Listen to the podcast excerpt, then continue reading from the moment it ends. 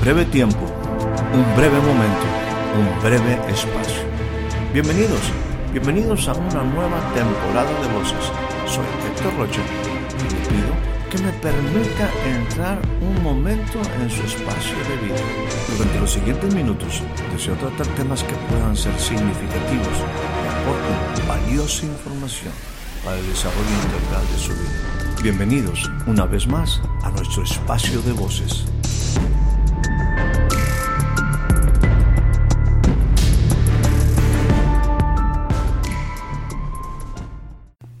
Recibe usted la más cordial bienvenida a este nuevo breve espacio de voces. El día de hoy estaremos considerando como escritura central la que se encuentra en el capítulo número 6 del Evangelio según San Mateo en su versículo 25, el cual dice de esta manera, Por tanto yo les digo, no se afanen por su vida, qué han de comer o qué han de beber, ni por su cuerpo, qué han de vestir. ¿No es la vida más que el alimento y el cuerpo más que el vestido? Miren las aves, que no siembran, ni ciegan, ni recogen en granero, y el Padre Celestial las alimenta. ¿No valen ustedes mucho más que ellas? Quisiera iniciar tomando la primera parte que se encuentra en el versículo 25, que dice lo siguiente, no te afanes por tu vida, no te afanes por tu vida. Y, bueno, este, este pasaje es un pasaje que está dentro de un mensaje maravilloso de Jesús, muy amplio, muy interesante en el sentido de todas las diversas cosas que Jesús toca en él acerca de la vida, acerca de las relaciones, acerca de la relación con Dios, acerca de las cosas importantes para el hombre. Y aquí en estos versículos, particularmente de este versículo 25 hasta el, hasta el versículo 34, nos habla de una área que no deja de ser bastante significativa en la vida del hombre. Se refiere particularmente a nuestras necesidades materiales. No quisiera solamente eh, que nos centráramos en necesidades materiales como lo que estaba descrito, ¿verdad?, en cuanto a, a lo que pues son las necesidades vitales del hombre, como comer, como beber, como vestirte, y cosas que, que insisto, son parte importante de, de la vida del hombre, en las necesidades sobre todo vitales. Pero eh, antes de solamente meternos en ese punto de los aspectos materiales, yo quisiera en primera instancia hablar de esta frase que mencionaba al principio, no te afanes, no te afanes por tu vida. Y ello es porque eh, al estudiar un poquito lo que es en, en, el original y lo que es también en algunas versiones en inglés, esta palabra afán no aparece eh, directamente en el escrito, eh, insisto, original. Aparece una palabra compuesta esa palabra compuesta es la siguiente. Lo traduciría de esta manera. No dejes que solo, y permítame enfatizar esto, no, no dejes que solo un pensamiento se estacione. No dejes que solamente un pensamiento esté. No dejes que solamente un pensamiento permanezca en tu mente. Insisto, no me habla de la palabra afán, sino me habla de cómo los pensamientos se van posicionando en nuestra mente. Es obvio que cuando un pensamiento llega a ti, tú tienes eh, la oportunidad de, de desecharlo o tienes la oportunidad de quedarte en él y meditar sobre él. En este caso, lo que está diciendo es, mira, cuando veas tus necesidades de alimentación, de vestido, eh, de, comida, eh, de, de las cosas vitales del ser humano, en tiempos diversos, no dejes que solo ese pensamiento se quede en tu mente. En estas cosas, que insisto son esenciales en la vida, comer, vestir, donde voy a vivir, totalmente naturales de pues una búsqueda, una preocupación, ¿por qué no? El pensar cómo va a haber una provisión sobre mí. Si yo dejo solamente ese pensamiento y estoy ahí actuando y viendo y considerando quizás circunstancias, mis limitaciones, experiencias pasadas, bueno, lo que dice aquí en un momento la, la escritura es no dejes que todo lo que rodea este pensamiento pues te lleve cautivo, cauterice tu mente o te atrape, atrape tus pensamientos y se quede un solo pensamiento en tu mente. Es como si yo tengo todo el día, si pasan semanas o simple y sencillamente en una en una experiencia de un día y estoy piense y piense y piense en lo mismo y, veo pues posibles soluciones o veo problemáticas para resolverlo o veo adversidades o, o, veo cómo está mi entorno o veo las circunstancias externas, pues la verdad, si no tengo una solución y si esto que es vital, insisto, como el comer, como el vestir, como el donde voy a vivir, las cosas esenciales del hombre, lo que va a producir ese pensamiento, solo ese pensamiento, va a estar definitivamente produciendo en mí, tarde o temprano, al no encontrar una solución, al ver las circunstancias, al ver mis diversas adversidades, va a estar produciendo este tipo de emociones como viene siendo pues precisamente lo que así como está traducido un afán una preocupación en algunas cosas al no tener una solución, una depresión, una angustia y hasta temores. ¿Qué significa esto? Que estoy tomado en un solo pensamiento, un pensamiento que, insisto, llegó a mi mente, yo le di lugar, el cual es una cuestión totalmente natural de cosas que son, insisto, vitales y tarde o temprano, al no tener, al no ver una solución, pues estas emociones permítame eh, enmarcarlas en este término, emociones, sentimientos, me traerá un afán, una preocupación, una desesperación, una depresión, temores, angustia. Y bueno, eso definitivamente no, no es sano, eso definitivamente no es una cuestión con la que se pueda vivir con normalidad. Jesús trata el tema con sus discípulos al enseñarlos porque sabe que es una cuestión totalmente normal y natural el pensar en este tipo de cosas. Y Jesús empieza a hacer toda una enseñanza al respecto que, insisto, tiene muchas cosas profundas y a lo cual yo te invitaría que tú le dieras una, una leída completa, ¿verdad? Hasta el versículo 34, cuando menos, porque el tópico no me, es sumamente interesante y presenta soluciones. Y de esas soluciones yo quisiera hablarte de una que me parece sumamente importante y determinante en este, en este punto en el cual podemos en cualquier momento sentirnos afanados. Jesús continúa y empieza a hacer una evaluación diciéndote, mira, entiende que hay algo, hay algo más importante que el alimento, es la vida. Y hay algo más importante que el vestido, es el cuerpo. O sea, él empieza a poner las prioridades correctas. Ahora, nos hace una invitación, dice, mira las aves del cielo. Eso nos invita también a reflexionar en muchas cosas que el día de hoy quizás hemos pasado por altos, en los tiempos donde pues eh, el ritmo de vida nos hace solamente ver edificios, nos hace solamente ver coches, ver mucha televisión, ver muchas cosas de este tiempo, de este mundo contemporáneo, donde las aves pues ya no, no son algo que, que a lo mejor ni siquiera son parte del medio ambiente, ¿verdad? Y ponerte a ver las aves como que no, no tiene un de inmediato un sentido en el aspecto de la importancia de nuestra vida.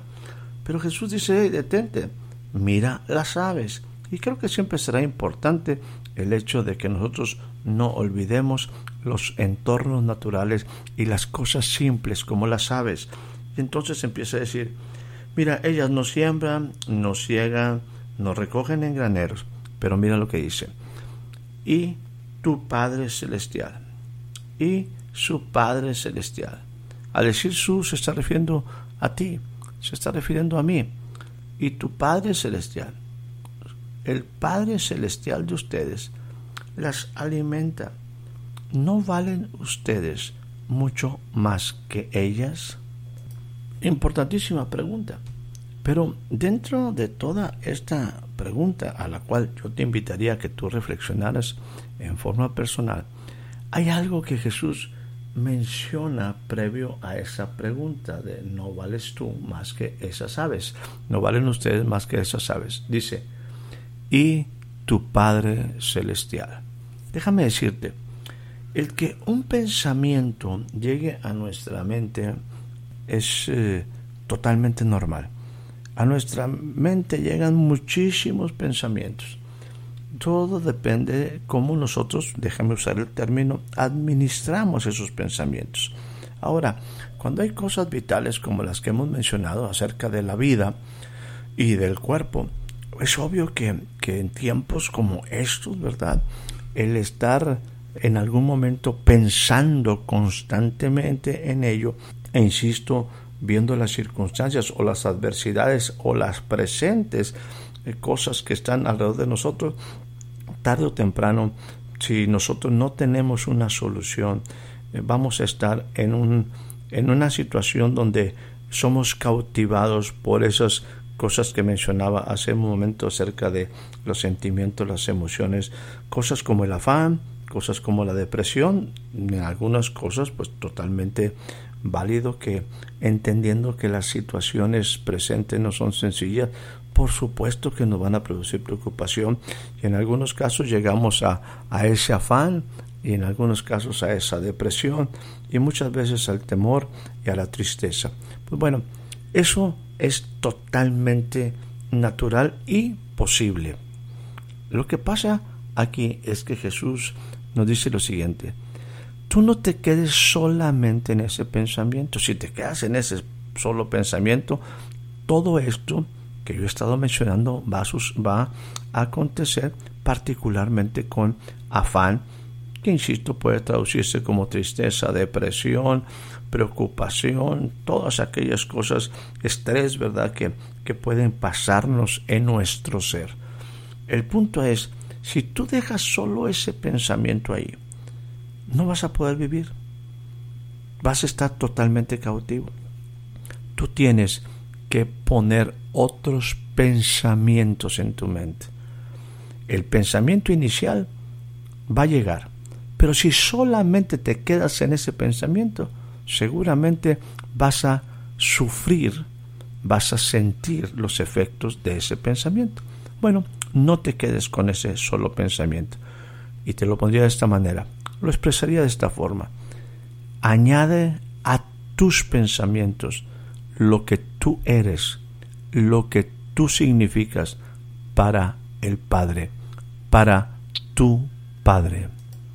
Así que la intención de, este compartir contigo es lo siguiente, es hablarte no solamente de ese pensamiento que puede llegar a ti y que puede producir las diversas emociones, las cuales he compartido con amplitud.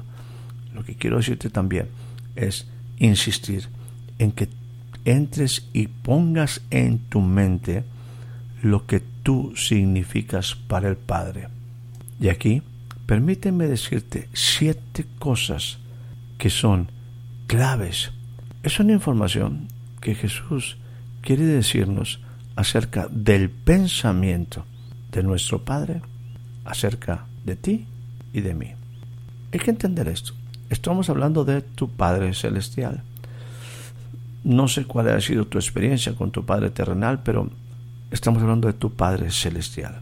Una relación en el Espíritu, una relación a la cual tú tienes acceso, una relación que Jesús, precisamente como camino, como verdad y vida, nos permite restaurar la relación con Dios y ver a Dios como nuestro Padre. Ahora, ¿cuáles son los pensamientos del Padre acerca de ti y de mí, acerca de su creación, acerca de sus hijos? Y aquí te diría, número uno, tú eres valioso para tu Padre. entiende esto. Tú eres sumamente valioso para tu Padre. Entiende que Jesús fue enviado por el Padre con una expresión de amor para que pudiera restaurar, religarnos en la relación con el Padre y tú y yo pudiéramos estar ahora en esta nueva oportunidad en una relación profunda con un Dios amoroso, con un Dios poderoso, pero que también ese, ese Dios se constituye en mi Padre. Ahora, el mensaje del Padre a ti como hijo es el siguiente. Después de este primer pensamiento de que tú eres valioso para el Padre, te dice lo siguiente. Tu Padre te dice, angustiado, afanado, tú no podrás hacer nada. Nunca será la mejor forma enfrentar la vida con afán, con preocupación, con temor. Tu padre te dice, no te angusties. Angustiado, estresado, preocupado, afanado, no podrás hacer nada. Eso es lo que tu padre te está diciendo. Recuerda, tú eres valioso para tu padre. Ahora tu padre te dice, hey, no te angusties, no te afanes. Número tres, tu padre hará mucho más por ti que lo que hace por las aves y por los lirios. Si las aves, si las aves, el Padre las alimenta, entiende que tú vales mucho más que las aves. Él cuidará de ti. Número cuatro, entiende lo siguiente, tu Padre conoce tus necesidades. Él está plenamente consciente de lo que tú necesitas, de lo que es la vida. Él te ha dado vida. Tú tienes que entender que esa vida es lo más importante, es más importante que comer, es más importante que beber. Bueno, tu Padre conoce el sentido, lo que la vida necesita y Él está dispuesto a proveer a tu vida y está en esa condición de Padre para proveer a ti todo lo que necesita. Tu Padre conoce tus necesidades. Número 5. Tu Padre te guiará. Tu Padre te invita a tener las prioridades correctas. Te dice, busca primero el reino de Dios y su justicia. Él te invita, te muestra el camino de cómo vivir las cosas, cómo vivir esta vida en una forma diferente. Tu Padre te guiará como un buen Padre, te tomará de la mano y aún por los desiertos más complicados, Él te llevará a un lugar donde tú puedas estar en delicados pastos, en lugares de reposo. Tu Padre te guiará aún en las circunstancias adversas. Tu Padre, seis, tu Padre añadirá todo lo que te falta. Si tú crees en un Dios todopoderoso, si tú crees en un Dios que entiende, que sabe, que tiene todos los recursos, tú tienes que entender que Él, cuando tú buscas las cosas de Él, su palabra, su justicia, el reino de Dios, Él añadirá todo, todo lo que te falta. Y finalmente, tu Padre, ese Padre omnipotente, omnipresente y también omnisciente, Él conoce todos los tiempos. Él sabe los diversos tiempos que la humanidad ha pasado. El Padre conoce perfectamente los tiempos que estamos viviendo. Por tanto, no te afanes como Él lo dice, no te afanes por el día de mañana, no te angusties por el día de mañana. Tu Padre sabe que tú tienes necesidad de muchas cosas y Él está dispuesto, Él está dispuesto a ayudarte. Concluyo diciéndote algo muy sencillo. Los pensamientos llegarán a nuestra mente. Las cosas al ver las circunstancias, al observar los actuales tiempos, obviamente habrá momentos donde vendrán esas preocupaciones, vendrán esas cosas que nos inquietan. No dejes que solamente el pensamiento de la preocupación o el pensamiento que te preocupa se posicione en tu mente. Yo te diría, añade, trae otros pensamientos a ti. Los pensamientos, los pensamientos de tu Padre, los pensamientos del Padre hacia ti. Sus pensamientos son de vida, son de confianza, son de paz, son de seguridad. Los pensamientos de Él son de futuro. Los pensamientos de Él es que Él estará contigo. Los pensamientos de Él es que pasen los tiempos, acontezca lo que acontezca, Él siempre estará contigo. Pon los pensamientos de tu Padre en tu mente. Y así, todos los pensamientos que como hombres, como seres humanos tenemos, serán sobrepasados. Llegará un pensamiento superior. Llegará los pensamientos del Padre, los cuales producirán en ti vida, confianza, seguridad, esperanza, paz. Que tengas una excelente noche, una excelente tarde, un excelente día. Espero haya disfrutado de este breve espacio de voces. Soy Héctor Rocha. Hasta la próxima.